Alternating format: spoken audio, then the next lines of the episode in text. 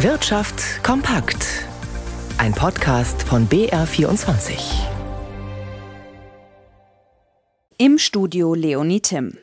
Der Krieg in der Ukraine, die wirtschaftlichen Langzeitfolgen der Corona-Pandemie, steigende Lebenshaltungskosten. Die Weltwirtschaft sieht laut dem Internationalen Währungsfonds massiven Herausforderungen gegenüber und wird dadurch weiter deutlich ausgebremst.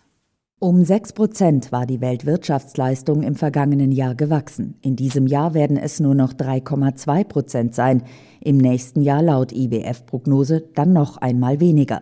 2,7 Prozent. Für Deutschland sagen die Wirtschaftsexperten für dieses Jahr ein Wachstum von 1,5 Prozent voraus, mit Tendenz nach unten.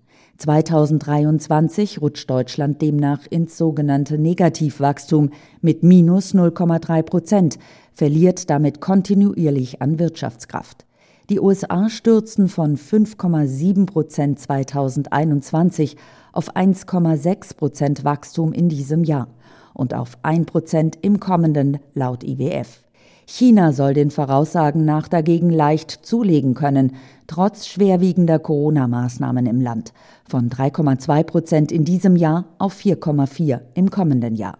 Ein entscheidender Faktor bei all dem bleibt die weltweit hohe Inflation. Für dieses Jahr geht der IWF von 7,2 Prozent in den Industrienationen aus. Nina Barth, Washington. Energie ist teuer und die Bundesregierung will Bürger und Unternehmen entlasten, unter anderem mit einer Gaspreisbremse. Die Grundzüge der Entlastungen sind seit gestern bekannt. Grundsätzlich begrüßt der Hauptgeschäftsführer der Handwerkskammer für München und Oberbayern, Frank Hüpers, die Gaspreisbremse.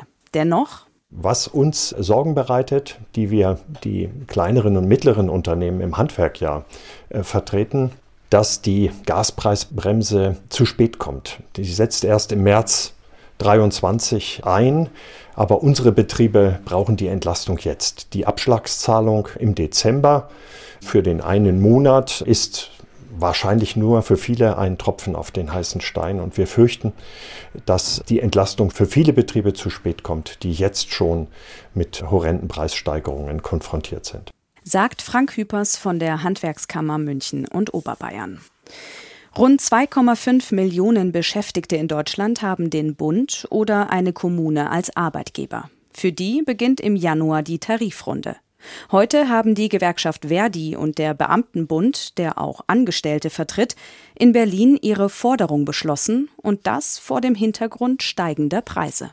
10,5 Prozent, also zweistellig. Darauf haben sich die Gewerkschaften untereinander verständigt. Das ist mehr als die IG Metall in ihrer laufenden Tarifrunde mit 8 Prozent.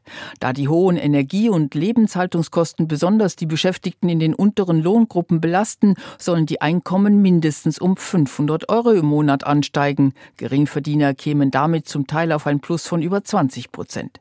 Für Auszubildende fordern Verdi und der Beamtenbund 200 Euro mehr bei einer Laufzeit von zwölf Monaten. Eine Einmalzahlung, die die Regierung ja steuer- und abgabenfrei stellen will, ist nicht vorgesehen. Die Gewerkschaften wollen, dass die Einkommen auf Dauer angehoben werden.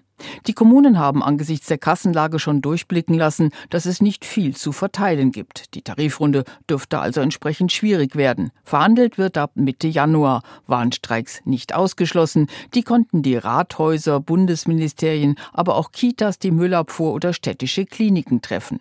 Und in Bayern diesmal auch den kommunalen Nahverkehr. Der entsprechende eigene Tarifvertrag läuft auch Ende des Jahres aus und muss neu verhandelt werden. Birgit Habrath, BR24. Und damit schauen wir auf die Aktienmärkte mit Ralf Schmidberger in unserem BR24 Börsenstudio. Ralf, inzwischen ist bekannt, was der Börsengang der Sportwagentochter Porsche dem Wolfsburger Autobauer Volkswagen an Geld eingebracht hat, oder? Ja, und zwar die genaue Summe. Es sind genau 9,08 Milliarden Euro. Das hat die den Börsengang begleitende Bank of America mitgeteilt. Sie habe die eigentlich auf vier Wochen angelegten Stützungsmaßnahmen für die Aktie vorzeitig beendet, nachdem diese stabil über dem Ausgabepreis von 82,50 Euro notiert haben. Heißt es weiter, an den ersten Tagen nach der ersten Notiz hatte die Bank ja 3,8 Millionen Porsche-Papiere aus der Platzierungsreserve am Markt aufgekauft für über 300 Millionen Euro, um eben die Nachfrage anzukurbeln und das Angebot zu verknappen. Da ist es mit dem Aktienkurs von Porsche etwas nach unten gegangen und es sollte eben verhindert werden, dass der Kurs unter den Ausgabepreis sinkt. Ja, aber danach ist der Kurs der Porsche-Aktien wieder gestiegen auf 93,70 Euro. Allerdings jetzt geht es wieder abwärts. Heute sind wir nur noch bei 83 Euro. Insgesamt der DAX im Minus 0,8 Prozent verliert er bei 12.181 Punkten.